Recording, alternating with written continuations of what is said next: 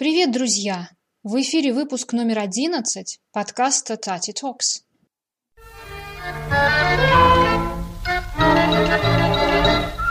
Эй, Таня! Таня! Танечка! Неси скорее обед!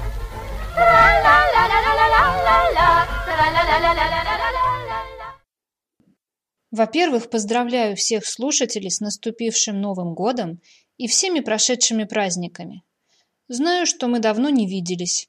Уж извините, у меня был очень непростой период. Много работы в университете и онлайн.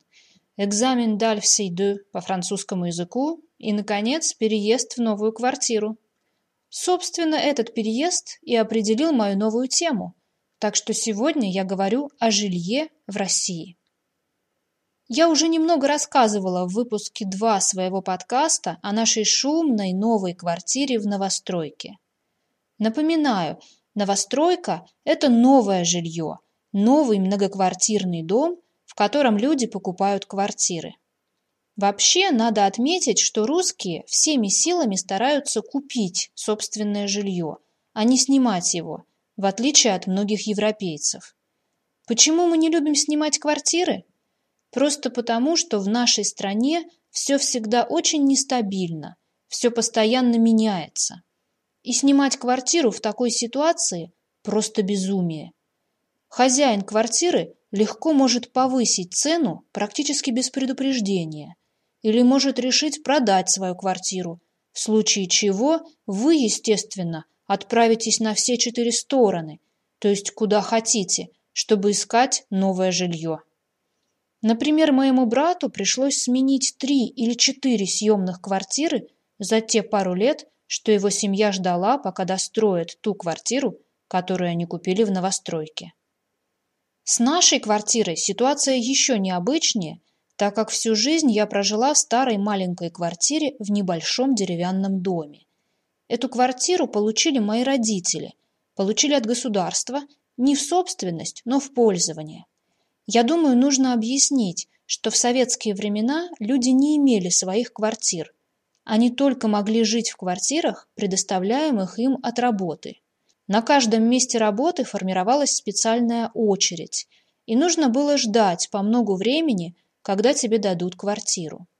Большинство людей старалось использовать личные связи, давать взятки, чтобы ускорить этот процесс, или получить квартиру в определенном районе или доме. Но мои родители, например, никогда не умели этого делать. Они семь лет жили на подселении, то есть в коммунальной квартире, с другим человеком, так что у них была общая кухня и туалет, и отдельные комнаты. Ну, наверное, нет иностранца, который бы совсем не слышал о коммунальных квартирах. Это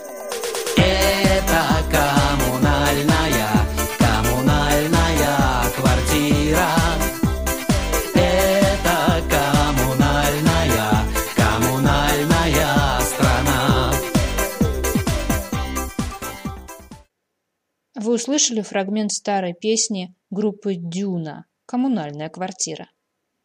Кстати, в одном из моих любимых фильмов «Покровские ворота» действие разворачивается именно в коммунальной квартире, и вы можете наблюдать за жизнью нескольких совершенно разных ее обитателях. Фильм, надо сказать, поэтизирует эти обстоятельства и показывает ситуацию с очень позитивной стороны. Я вам его очень рекомендую – если вы ни разу не смотрели этот шедевр советского кинематографа.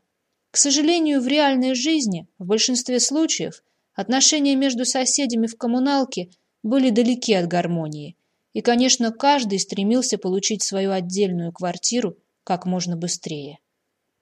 Надо заметить, что коммуналки возникли после революции по причинам скорее идеологическим. В просторные буржуазные квартиры подселялись рабочие, военные, вообще сторонники советской власти.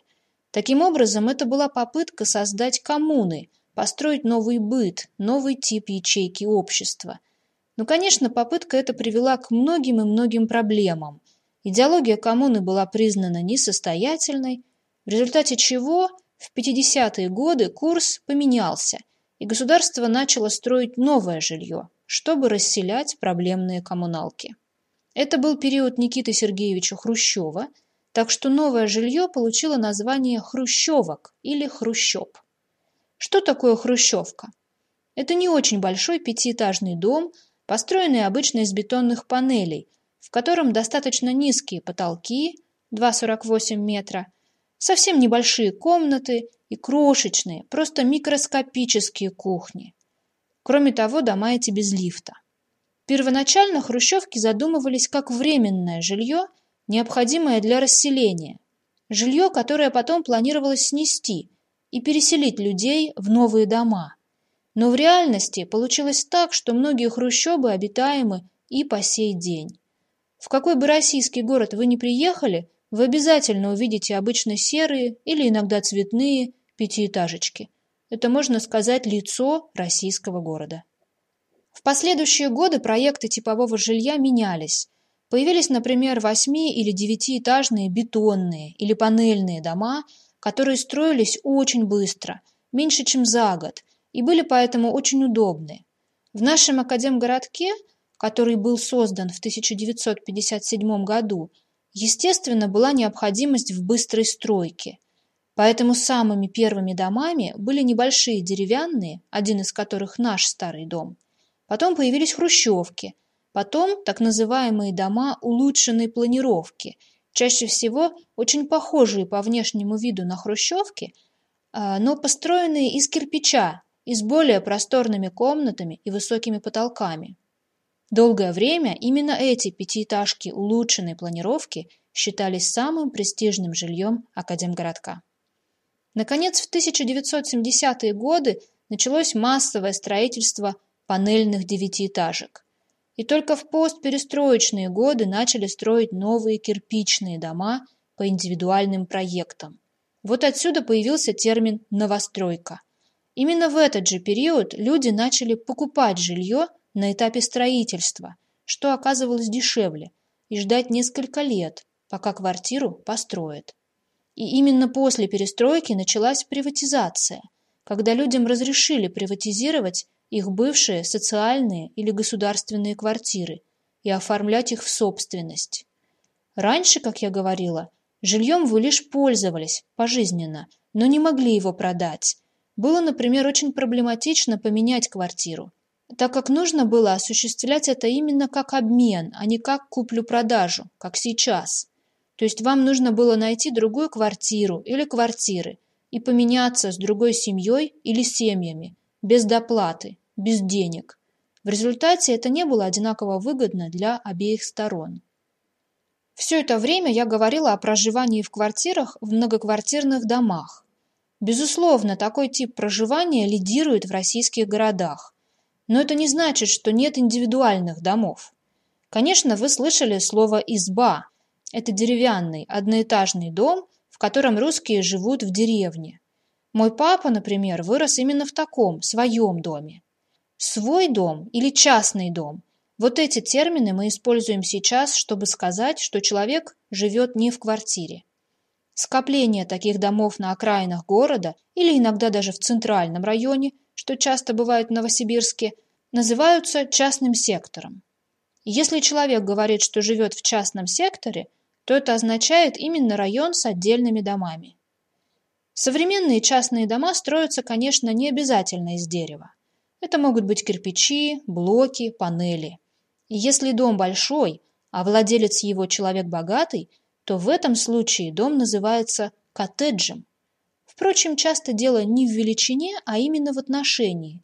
Коттедж подразумевает прежде всего недавнюю постройку и статус владельца. Новые русские, конечно, не живут в избах.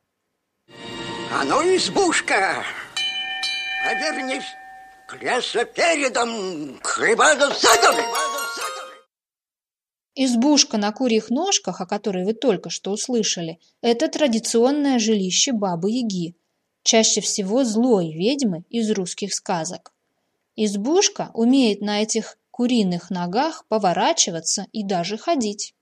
Кстати, рекомендую вам один из моих любимых мультфильмов «Добрыня Никитич и Змей Горыныч», из серии современных мультфильмов про русских богатырей. Ссылка приведена в подкасте. Там вы сможете увидеть и Бабу-Ягу, и ее супер-избушку на курьих ножках. Ну а возвращаясь к нашей ситуации с квартирами, хочу сказать, что теперь мы живем в просторной квартире в кирпичной новостройке.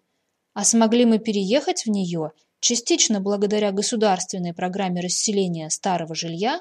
Вы помните про наш старый деревянный дом, построенным одним из первых в Академгородке, и в основном благодаря собственным усилиям, конечно. Вся семья сейчас очень довольна, потому что теперь у каждого, в том числе и у вашей покорной слуги, есть собственное отдельное место для работы.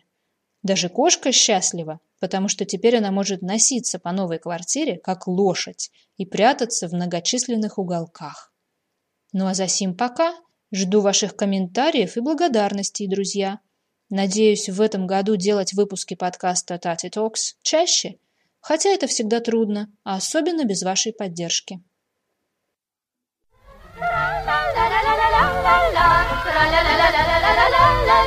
Не может быть, представь себе, никто не обращал